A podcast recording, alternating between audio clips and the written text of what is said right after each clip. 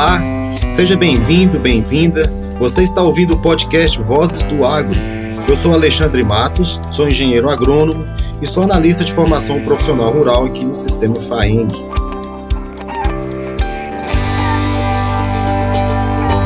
Vozes do Agro.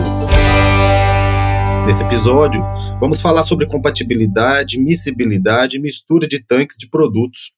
Aqui com a gente hoje está o Almir Claré. Ele é engenheiro agrônomo, mestre e doutor em agronomia, manejo integrado de pragas e doenças de cultivo. Ele atua como consultor há mais de 20 anos e é instrutor do sistema FAENG Senar Minas. Muito bem-vindo, Almir. Olá, Alexandre, tudo bem? Um prazer estar aqui com você né, uma honra e um prazer poder receber você aqui para a gente bater esse papo. Prazer é nosso, Almir. É, eu já entro assim é, numa expectativa muito grande, porque é um tema de grande importância, né? Então, esse, essa nossa conversa vai contribuir muito com as dúvidas, né? Que os nossos produtores podem ter. Almir, de imediato, eu queria que você explicasse para a gente, né?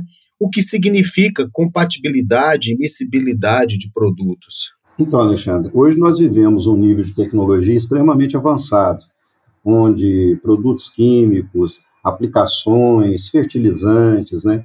O produtor faz uso dessa tecnologia nas suas lavouras, nos seus cultivos. Entretanto, como o número, é, a evolução desse setor foi extremamente grande, o número de produtos como esse hoje são milhares que nós temos. A Bel Prazer, por exemplo, podemos citar o caso de produtos químicos como os defensivos agrícolas, que no Ministério da Agricultura nós temos mais de 2 mil produtos registrados. Então, consequentemente, isso aí é, obriga que o, o produtor a ter um conhecimento sobre, um conhecimento mais profundo sobre essas, essas substâncias químicas e para pronto de poder misturá-las é, no tanque, fazer as suas misturas para as aplicações diretamente na planta, e isso demanda um conhecimento um pouco mais profundo, porque a coisa evoluiu muito. É por aí. E, e nesse caso, Almir, nós podemos é, listar né, algum, alguns tipos de mistura que nós estamos falando aqui hoje, ou é esse padrão, ou é, ou é esse, essa informação de misturas que você nos reportou anteriormente? Sim, não, podemos ser mais específicos, né? O que, que nós temos hoje aí no mercado, assim, a, a, de uma forma mais simples? Nós temos os defensivos, nós temos os fertilizantes, hoje nós temos produtos biológicos que também são aplicados via pulverização, via aplicação, e que o produtor tem que se fazer valer da tecnologia que ele tem para poder é, é, aplicar esses produtos, para fazer uso desses produtos.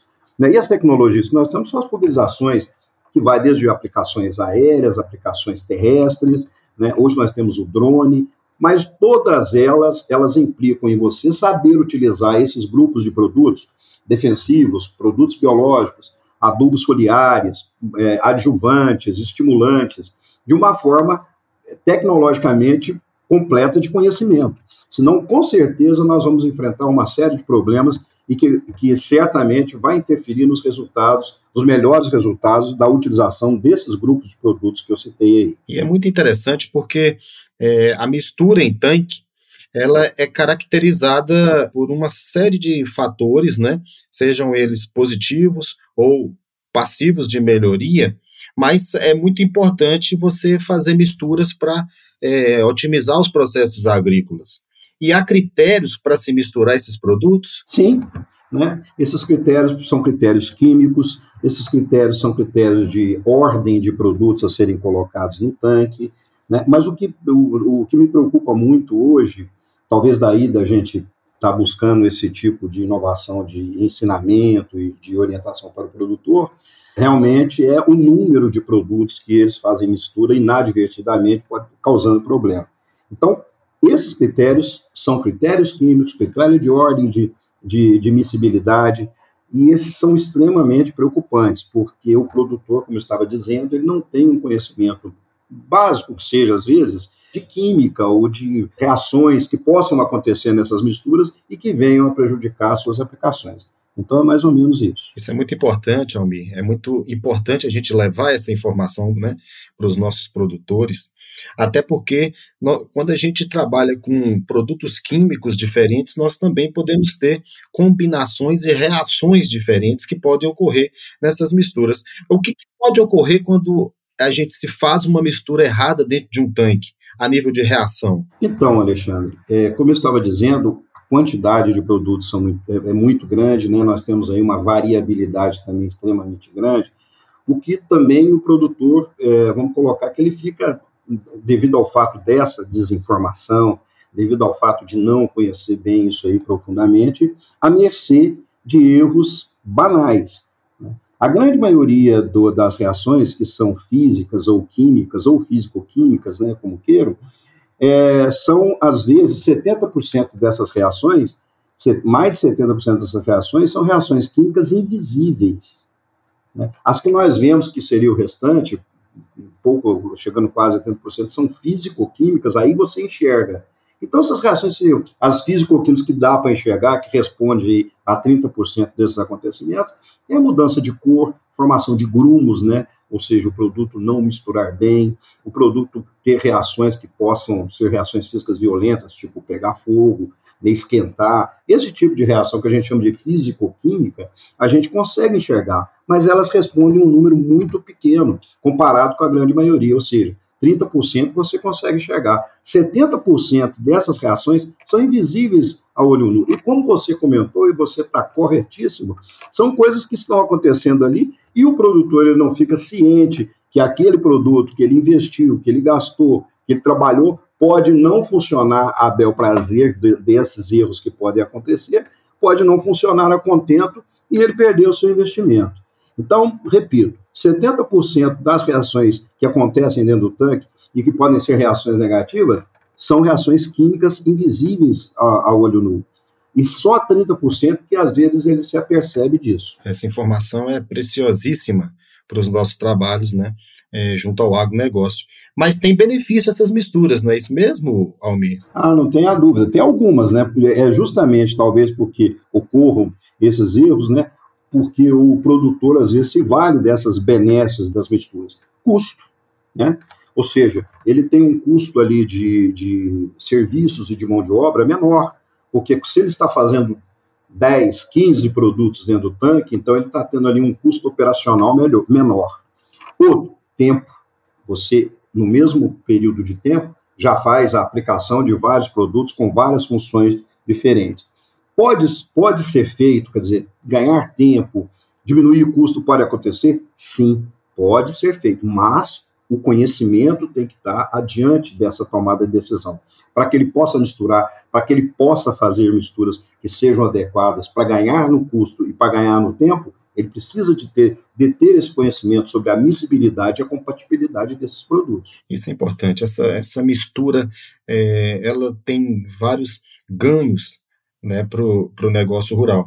E existem produtos, Almi, que são protegidos para serem misturados, ou seja, produtos que podem ser utilizados e são indicados para que se faça a mistura correta desses produtos? Sim, essa sua pergunta é interessante, porque ela complementa a pergunta anterior. Né? Sim, então existem, existem possibilidades de misturas. Então, existem produtos que nós chamamos, por exemplo, de produtos quelatizados. O quelato é uma técnica química que você protege a, a molécula pro, protege um, um, átomo reativo e ele não, não ocorre essa reação química ou físico-química dentro do tanque, podendo fazer a possibilidade de aplicar mais de um produto.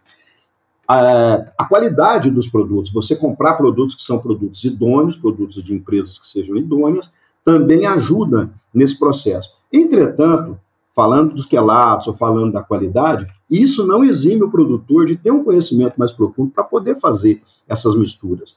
Então, quando você tem, é, melhorando um pouco aí, esclarecendo um pouco mais o que eu estou dizendo, o produto é quelatizado, às vezes o pessoal questiona, o produto, produto é quelatizado, professor? Fala, sim, o produto é quelatizado, mas vamos ver se esse quelato, às vezes é um quelato de qualidade, que é um quelato que ele vai realmente proteger a molécula, ela vai poder ser miscível com outro tipo de molécula.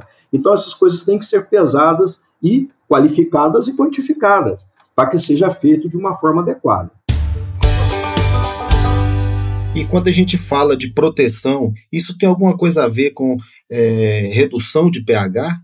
É importante trabalhar com o controle de pH nesse tipo de mistura? Então, Alexandre, você levanta uma questão muito legal que quando eu comecei a prestar serviço para o né, há 20 anos atrás, né, é, os meus alunos que a gente trabalhava em cursos como curso de aplicação de defensivo, a grande maioria não conhecia sobre pH. pH significa potencial hidrogeniônico, a capacidade reativa da presença de íons de hidrogênio que podem alterar a ação de determinados produtos. Então já começou aí no passado, há 20 anos atrás, essa dificuldade que o produtor até já tinha do próprio lance de correção de pH que interferia nas misturas que ele fazia no tanque. Né? E hoje a gente chegou justamente nessa, nessa possibilidade de ter um, um curso só voltado para essa parte de miscibilidade e compatibilidade. Então, a redução de pH ela interfere bastante. Por quê? A grande maioria dos defensivos, principalmente os defensivos, eles não conseguem trabalhar e ter sua eficiência, sua eficácia em pHs que estejam acima de 5 em média. Né? É interessante que o pH sempre da cauda que ele está preparando, ele fica em torno de 5. E aí você fala assim, mas professor, nas misturas esse pH pode ser alterado? Sim. Aí o que, que acontece? Às vezes ele está misturando, vamos dar um exemplo simples aqui. Adubo foliar associado a um defensivo. E aquele adubo foliar, devido à sua proteção, o seu quelato não muito adequado, ao entrar dentro do tanque, ele promove um aumento de pH. Vou dar um exemplo, por exemplo, produtos à base de cálcio, produtos à base de cobre. Então, esse tipo de produto, elevando o pH, aí interfere no efeito da molécula do inseticida, ou do, do fungicida, ou de qualquer outro produto químico que às vezes o cara está colocando, a pessoa, o produtor está colocando ali no seu tanque de pulverização. Então, pH tem muito a ver. Eu diria que o pH é a base, ele está lá na, nas antigas, como eu estou relatando aqui, de 20 anos atrás, mas ele vem acompanhando toda essa evolução para chegar nessa discussão que nós estamos aqui hoje, de importância absoluta, que é as misturas de tanque que as pessoas fazem. E essa, Almi, é a combinação mais importante, né? Vamos dizer assim, a combinação mais usada é quando você mistura um adubo a um defensivo.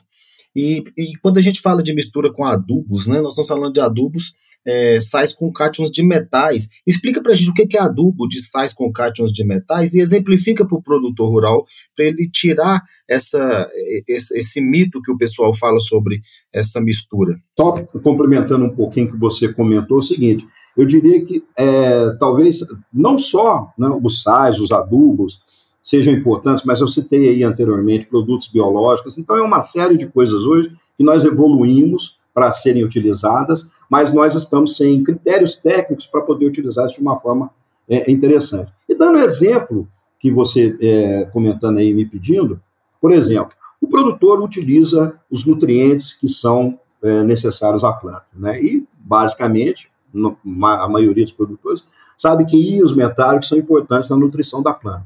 Quais? Manganês, magnésio, boro, zinco, são vários elementos. Pois bem, esses elementos que nós chamamos de elementos metais, se você olhar na tabela periódica, eles são elementos que eles têm, são cationizados. O que, que seria o cátion? São cargas positivas, então eles têm uma capacidade de reação muito grande. Eles podem combinar com determinadas moléculas, podem determinar com determinadas substâncias químicas.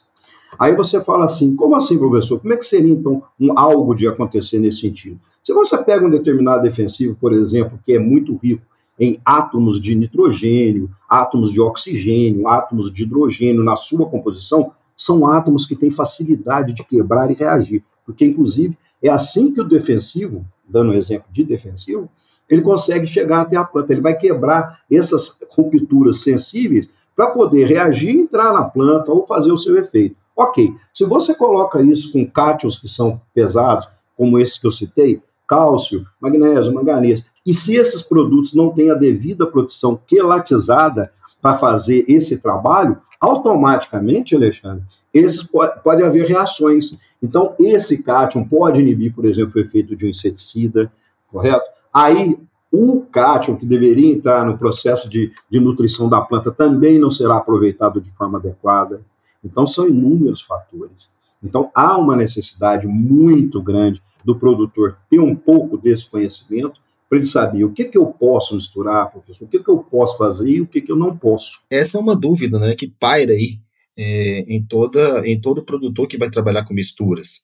E foi muito interessante, é, Almi, na hora que você citou a questão dos produtos biológicos, né, que são produtos que é, vêm ganhando muito espaço, né, esses controles biológicos, essas ações biológicas, né, então, é, pegando esse gancho, né, eu queria que você pudesse dar para a gente algumas dicas de misturas, né, de produtos biológicos, como se deve fazer, por exemplo, no caso de uma pulverização, como fungos e bactérias é, entomopatogênicas, né? E também fitopatogênicas, ou seja, bactérias que vão controlar é, doenças e insetos. Como que a gente poderia trabalhar isso aí? Então, o controle biológico evoluiu muito nesse setor. Né? E na, no que diz respeito à aplicação, porque o controle biológico tem três ramificações, que são os organismos predadores, os organismos parasitoides, e existe esse setor que são dos micro-organismos que nós chamamos, como você citou, entomopatogênicos e fitopatogênicos. Pois bem, esses organismos entomopatogênicos e fitopatogênicos é que o produtor usa muito em pulverização. Pois bem, então se você trabalha com esses produtos biológicos, de ação biológica, segurança ambiental, mas utiliza esses produtos, por exemplo, misturados com determinados defensivos ou determinados adubos foliares, você vai inativar esses produtos biológicos.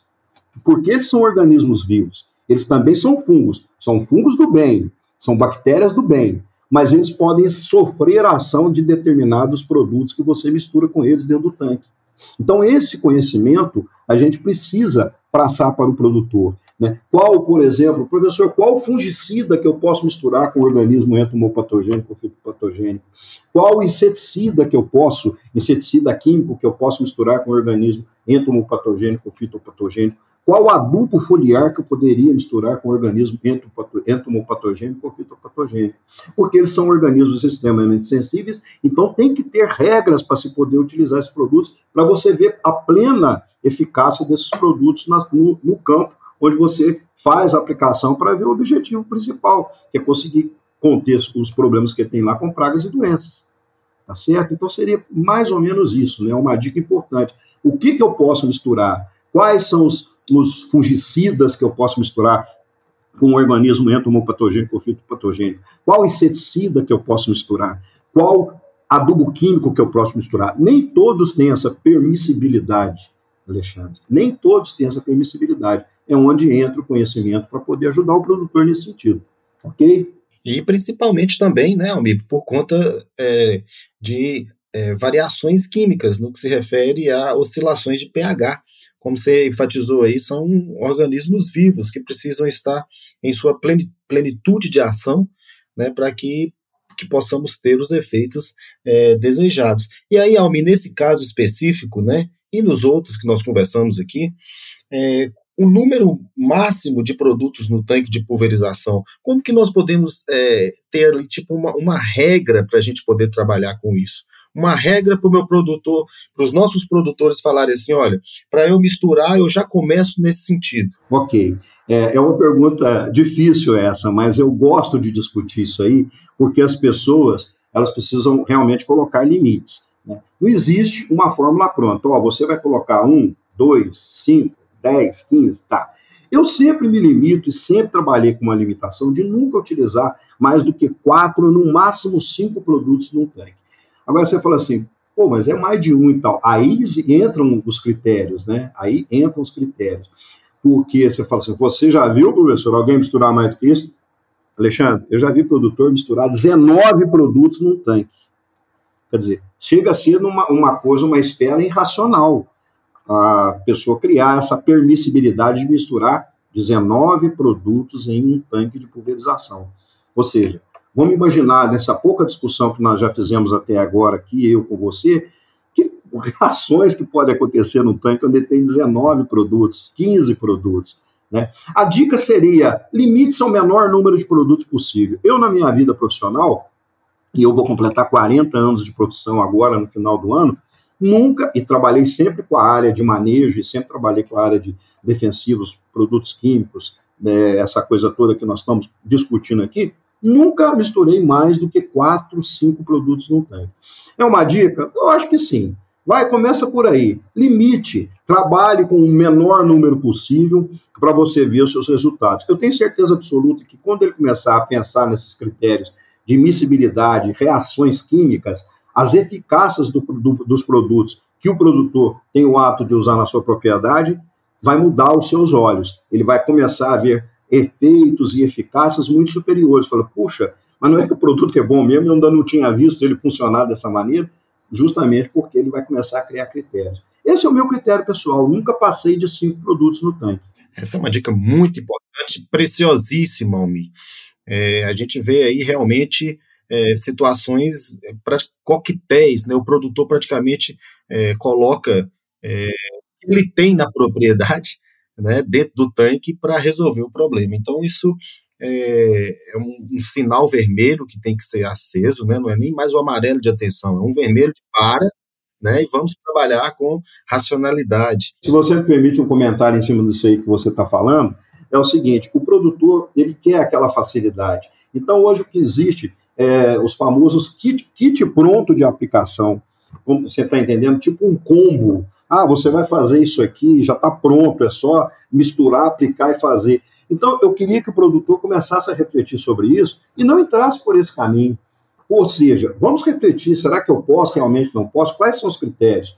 Né? Eu respeito demais o, o, comércio, a gente vê que hoje nós temos aí grandes lojas, grandes comerciantes que trabalham com produtos de ponta. Mas é preciso que o produtor tenha essa reflexão ao adquirir ou a comprar esses produtos e não ficar naquela, assim, não, o kit aqui já está pronto, é só fazer isso, é, em novembro você faz isso, em dezembro você já aplica isso, daqui 30 dias você já faz aquilo, então fica aquela coisa, como se fosse uma, uma, uma receita de bolo, né, aquela receita de bolo, que não pode ser feito dessa maneira, com a evolução dos produtos que nós temos hoje. Não pode ser feito dessa maneira. E a gente enxerga né, que é o monitoramento e os níveis de dano para a gente saber quando entrar com um produto, quando entrar com, de, com um defensivo. Tudo isso aí cai por, por água abaixo, né? Quando você começa a utilizar de forma indiscriminada combos prontos, né, para resolver problemas. E aí quando a gente fala de pulverização, Almir, é, não tem como a gente não tocar no tema equipamento de pulverização, né? A forma adequada de funcionamento desse equipamento. Dá uma dica para a gente de como a gente pode trabalhar, já vista que são produtos é, é, biológicos, produtos químicos. Dá uma dica para os nossos produtores, por favor. Então, a compatibilidade que a gente discutiu até aqui, então, ela é de fundamental importância, mas, paralelamente, a gente tem esse outro calcanhar de Aquiles que você levantou aí, que é o lance dos equipamentos de aplicação. Né? Problema seríssimo, né? Às vezes nós chegamos em propriedades, a gente vê isso aí, Durante os nossos cursos, a gente sempre tem trabalhado, nesses 20 anos do Senar, equipamentos não adequados, equipamentos mal regulados, equipamentos com defeitos é, mecânicos simples, às vezes, e que trazem um, um, um, demérito muito grande. Quer dizer, você, nós já temos esses problemas aí, como nós discutimos até agora, nas colocações que você fez muito bem, nós temos grandes problemas aí com a miscibilidade, com a compatibilidade. Ainda vem, paralelamente, um equipamento de qualidade inferior, todo quebrado, sem a, as aplicações, aí as aplicações vão ficar comprometidas, vazões erradas, né? nada de, de, de regulagem, calibragem adequado, que é muito importante, e eu sei que é muito importante, porque como eu te falei, estou há 20 anos no Senar, eu sei que eu e os meus colegas que atuam nessa, nessa área, a gente pauta muito nisso aí, a gente é, bate muito na cabeça desse prego, né, que equipamento ele é fundamental,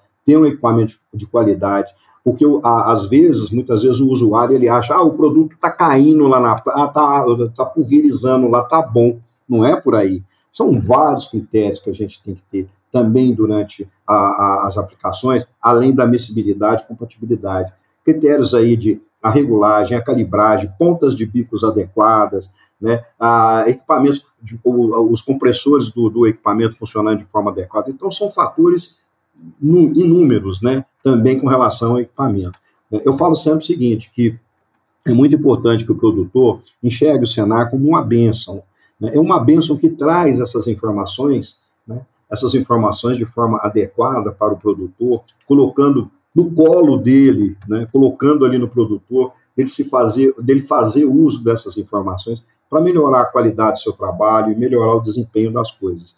Então, aproveitar essa benéfica, aproveitar esse lado, porque o Senar pertence ao produtor rural, aproveitar essas possibilidades. Né? Tomara que a gente consiga aí, nós estamos lutando, eu sei que você foi peça importantíssima nessa, nessa ideia de a gente ter um novo curso que é o de compatibilidade e admissibilidade, ter uma nova atividade, e isso aí soma junto, que eu sei que muitos colegas já vêm trabalhando há muito tempo, que é a qualidade do equipamento de pulverização e o funcionamento adequado desses equipamentos. Almir, mais uma vez, muito obrigado. Nós agradecemos a sua presença, a sua contribuição e as dicas né, que são dadas aos produtores rurais. Obrigado, Alexandre. Eu queria agradecer a oportunidade né, nesse podcast que nós fizemos. Né? Muito obrigado aí pelo carinho, pelo apoio né, e o respeito né, que, ao, que vocês têm, né, o, a, o Senar tem em relação ao trabalho de nós, que somos instrutores, que somos professores. E muito obrigado. Eu agradeço muito a oportunidade. Espero que esse trabalho que nós estamos fechando aqui agora chegue aos ouvidos do produtor e sensibilize ele para que ele possa, que a gente possa trazer ele para o nosso lado, tá certo? Muito obrigado mesmo a você e toda a sua equipe viu? Nós que agradecemos mais uma vez, com toda certeza. Este, esse tema está contemplado no curso promovido pelo Senar Minas, né, através do sistema FAENG, é um piloto que vai ser lançado no curso de é, compatibilidade, miscibilidade e mistura para tanques. Se você tem interesse em participar desses e outros treinamentos gratuitos, entre em contato com o Sindicato Rural do seu município. E para maiores informações, entre em contato com a gente. Nossos contatos estão na descrição desse episódio. Siga o Vozes do Agro no Spotify, Deezer ou na plataforma de áudio preferida. A gente fica aqui e te espero na próxima.